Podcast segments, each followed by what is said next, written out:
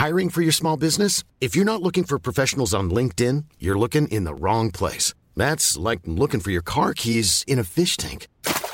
LinkedIn helps you hire professionals you can't find anywhere else, even those who aren't actively searching for a new job but might be open to the perfect role. In a given month, over 70% of LinkedIn users don't even visit other leading job sites. So start looking in the right place. With LinkedIn, you can hire professionals like a professional. Post your free job on linkedin.com slash people today.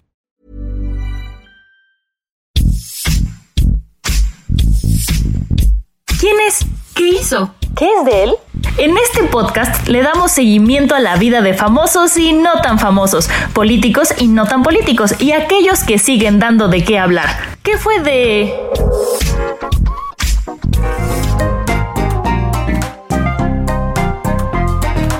Hablar de Javier López es referirse a uno de los personajes más icónicos de la televisión en México. Nació el 17 de febrero de 1935 en Chicago, Illinois.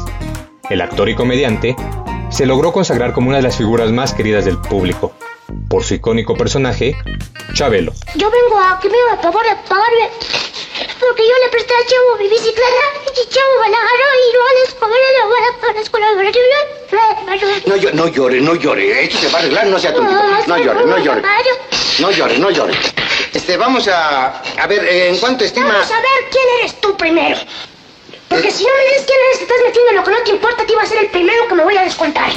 Soy Ramón Alfaro, editor web del Heraldo de México.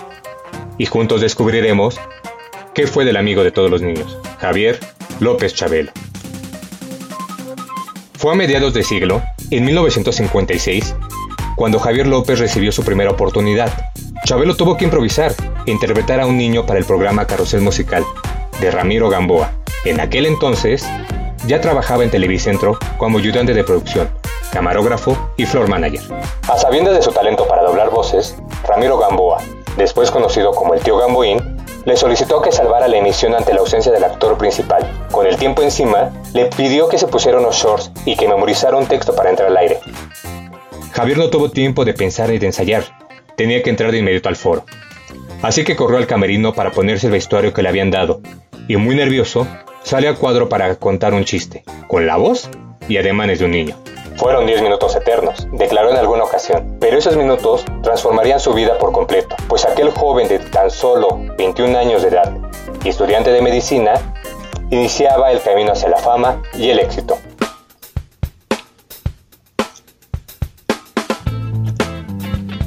Involucrado en la industria del entretenimiento, el también cantante tuvo su primer programa de radio, La Media Hora de Chabelo, y participó en películas como Chabelo y Pepito contra los monstruos. ¡Híjole, vampiros! ¡Vampiros! ¡Mira, son vampiros! ¡Híjole! ¡No, son cuervos! No, entonces serán ratones en aeroplano, ¿no, cuate? Pepito y la lámpara maravillosa, El aviso inoportuno, Santo y Chabelo contra los malos de la catafixia, El club de eutanasia, Carta Selena y más recientemente el complot mongol. Invitándolos a que me acompañen a El Reino del Revés. Así se llama la canción como que me despido. Adelante maestro, vámonos.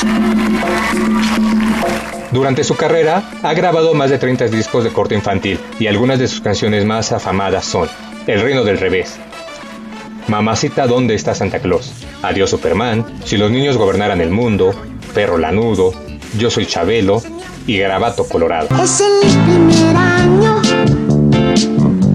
voy a la escuela.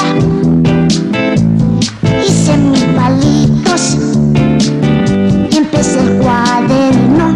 Los programas de televisión también han sido fundamentales en su carrera. La Criada Bien Creada, El Show de Loco Valdés, Detective de Hotel, La Caravida de Ambrosio, la Cuchufleta, La Güereja y algo más, y La Escolita VIP forman parte de su gran repertorio. Sin embargo, el espacio con el cual logró identificarse con el público y que le permitió ser el rey del rating fue en Familia con Chabelo, que el 20 de diciembre de 2015 concluyó sus transmisiones tras 48 años al aire.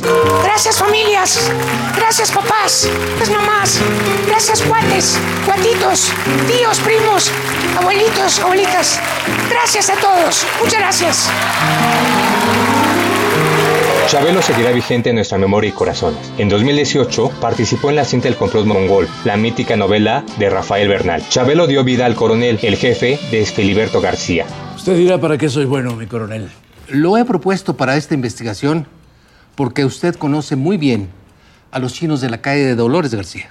Gracias, mi coronel. Uno de los hombres que ordenó esta investigación quiere conocerlo. ¿Llego a tiempo? Perfectamente a tiempo, señor. Es importante que el público se dé cuenta de que no solo puedo hacer Chabelo, sino que puedo hacer cualquier personaje, porque fundamentalmente estudié para esto. Expresó durante una conferencia de prensa. Cuando era adolescente, fue reclutado por el ejército de Estados Unidos y estuvo a punto de participar en la guerra de Corea. Más tarde, se mudó a México con la intención de estudiar medicina, pero en el país se consagró como actor de cine y televisión. Así que cualquier asunto relacionado con él suele ser de inmediato tendencia en redes sociales. No es raro que el nombre de Chabelo figure en Twitter, donde se constante en las bromas y memes respecto a su edad. Los usuarios suelen hacer referencia a su presunta inmortalidad. Chabelo dio de qué hablar en 2019 cuando se supo que fue espiado en la década de los 70 por el gobierno mexicano. El amigo de todos los niños estuvo en la mira de la Dirección Federal de Seguridad, que seguía de cerca el conflicto de la Asociación Nacional de Actores en 1977. Actualmente, los proyectos de esta gran estrella se encuentran estancados por la pandemia de COVID-19 que afecta a México y el mundo. Más allá de cualquier escándalo o controversia, Chabelo sigue presente en la memoria de las generaciones de México que disfrutaban en familia un programa clásico de la televisión nacional.